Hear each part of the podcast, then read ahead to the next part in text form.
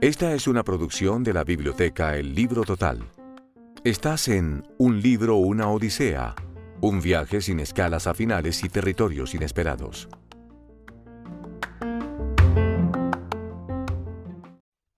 Poe, el padre de los géneros. Anastasia Espinel Soares.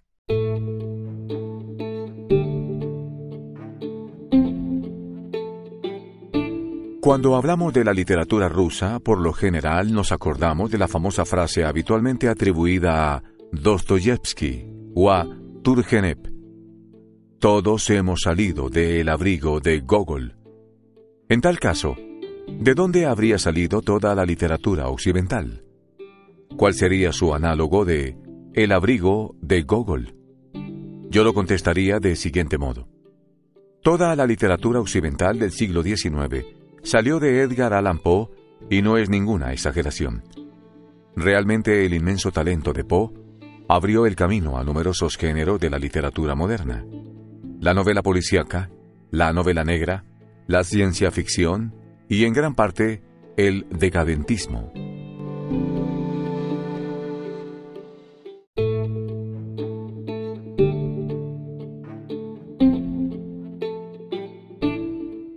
Ha tenido más seguidores e imitadores que cualquier otro autor, muchos de los cuales dejaron su propio rastro en la literatura universal. Los cuentos lógicos de Poe originaron el género conocido hoy como el policíaco.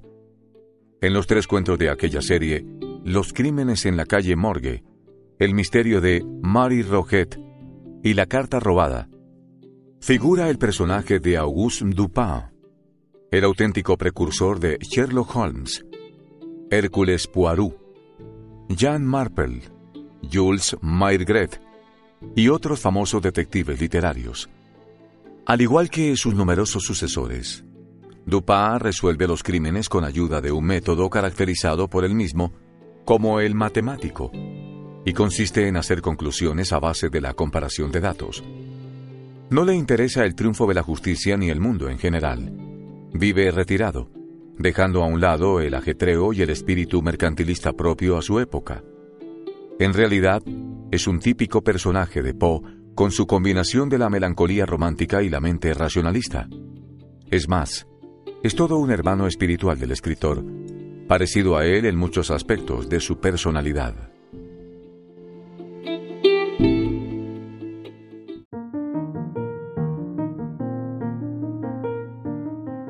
Otras historias de Poe pueden ser caracterizadas como cuentos de ciencia ficción. Aunque no encontraremos en sus páginas máquinas de tiempos, robots pensantes ni visitantes extraterrestres, contienen el principio básico de aquel género.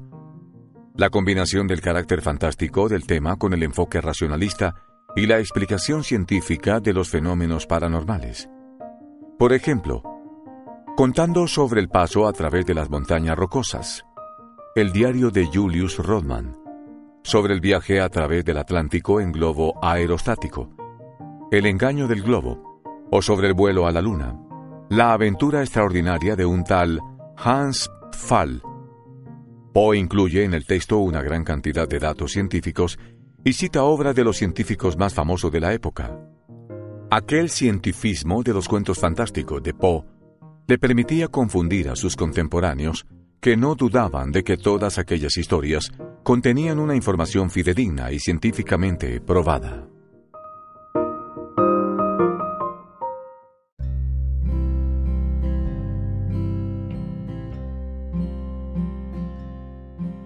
Los cuentos de este tipo ponen en evidencia el hecho de que a Poe siempre le atraía todo lo que se encontraba más allá del horizonte de la rutina cotidiana de su época y de la experiencia humana ordinaria. Sus héroes, al igual que él mismo, no están satisfechos con el aburrimiento cotidiano. Los mueve un insuperable deseo de conocer más y más. Las personas de este tipo eran bastante numerosas entre los contemporáneos de Poe y ahora lo son aún más, casi dos siglos después de su muerte. Actualmente el progreso científico y tecnológico abre a la humanidad unos horizontes otrora inalcanzables, incluso para la fantasía más audaz de los personajes semejantes a Poe pero sus sueños y la fuerza de su imaginación impulsaba a los contemporáneos del escritor a hacer todo lo posible para convertir en la realidad los proyectos más fantásticos y atrevidos. Poe también escribía mucho en el género satírico porque no aceptaba muchos aspectos de la sociedad estadounidense de su época.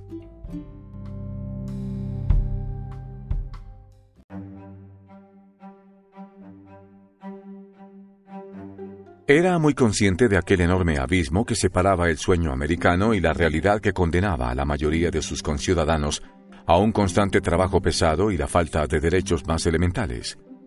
Veía la inminencia del conflicto interno, de la sangrienta guerra civil entre el norte y el sur, así como numerosos problemas sociales. En las formas específicas del arte romántico, Poe revela su tragedia personal en aquel mundo cruel y desalmado.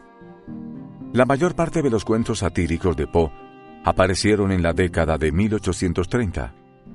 La realidad americana aparece en sus páginas bajo una forma extremadamente grotesca y ridiculizada. Anticipando el método literario muy divulgado en la sátira norteamericana en el siglo XX, la imagen se ve desde un ángulo inesperado, mostrando al lector de una manera antinatural algún fenómeno aparentemente normal. Por ejemplo, en su cuento El hombre de negocios, Poe hace énfasis que experimenta su personaje hacia todos los genios, es decir, personas con intereses espirituales, porque a él no le interesa más que hacer dinero de cualquier forma posible.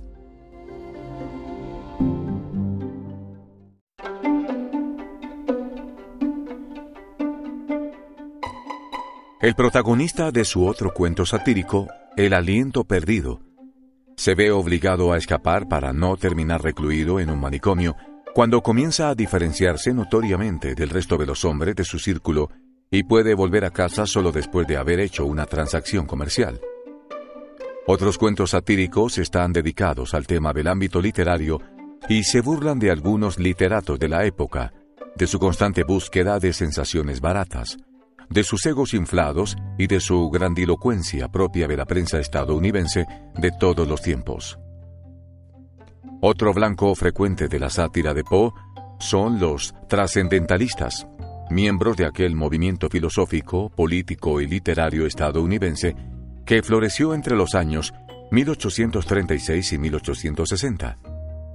Su noción de lo perfecto y armonioso le parece a Poe demasiado ingenuo y su manera de expresar sus ideas demasiado borrosa.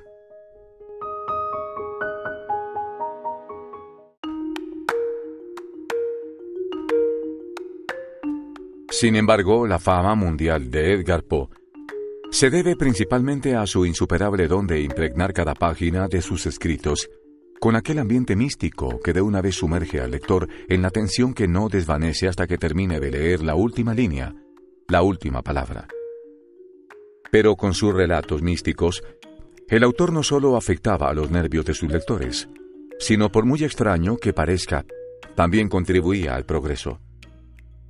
Por ejemplo, en El escarabajo de oro, historia donde se trata de los tesoros escondidos y de una clave cifrada que permite encontrar su ubicación, hizo un gran aporte en el desarrollo de la criptografía, la técnica de escribir con procedimientos o claves secretas.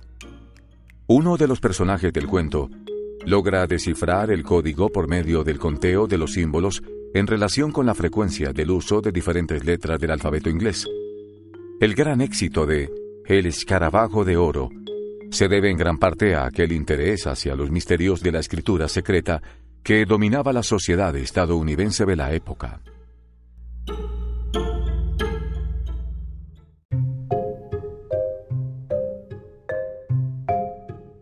La prosa de Poe en muchos aspectos tiene un carácter visiblemente grotesco, pues contiene una curiosa combinación de lo horrendo y de lo ridículo. Hasta las historias más trágicas, por ejemplo, el entierro prematuro, suelen tener un desenlace cómico que hacen reír al lector que apenas hace unos instantes se sentía presa del horror. En casi todos los cuentos de Poe está presente el elemento de la incertidumbre. El autor lo introduce intencionalmente, para estimular la imaginación de los lectores. Por ejemplo, en El Pozo y el Péndulo, no se sabe con exactitud ¿Qué es lo que realmente vio el prisionero en aquel pozo hacia donde lo empujaban los muros del fuego de su celda? El comportamiento de los cuentos, el corazón del ator, el gato negro, el demonio de la perversidad, entre otros, resulta inexplicable porque aparentemente no tiene ningún motivo justificado. Las historias de terror de Poe se desarrollan en un mundo misterioso, más allá de los límites de la realidad, fuera del tiempo y del espacio habitual, donde falla toda lógica y sentido común.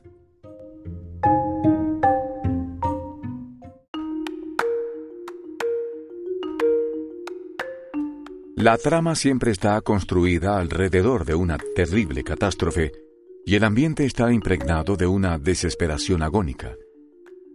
A Edgar Poe le interesaba todo lo inexplicable y extremo, incluido el misterio de la muerte. A veces el autor abarca los temas tradicionales desde una perspectiva completamente nueva, por ejemplo, en el cuento William Wilson, dedicado al tema de la doble personalidad bastante popular en la época. Sin embargo, a diferencia de muchas otras historias de este género, el doble del protagonista no juega un papel de malvado, sino que siempre aparece cuando William realiza una acción poco ética. El doble de Wilson lo persigue en todas partes, en Oxford, París, Viena, Roma, Berlín, Moscú, y le impide acometer una maldad tras otra hasta que Wilson, enfurecido, se arroja contra su doble y le infringe una herida mortal. Pero aquel acto en realidad equivale al suicidio, tal como lo ponen en evidencia las últimas palabras del moribundo. En mí existías, y en mi muerte ve cuán profundamente te has asesinado a ti mismo.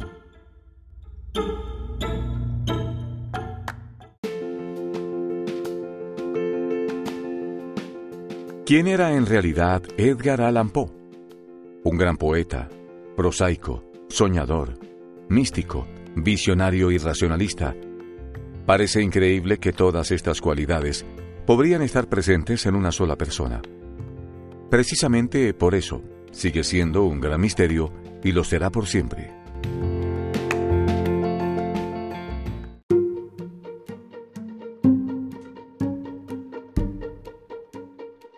Todos los libros nombrados en este espacio están disponibles en la biblioteca El Libro Total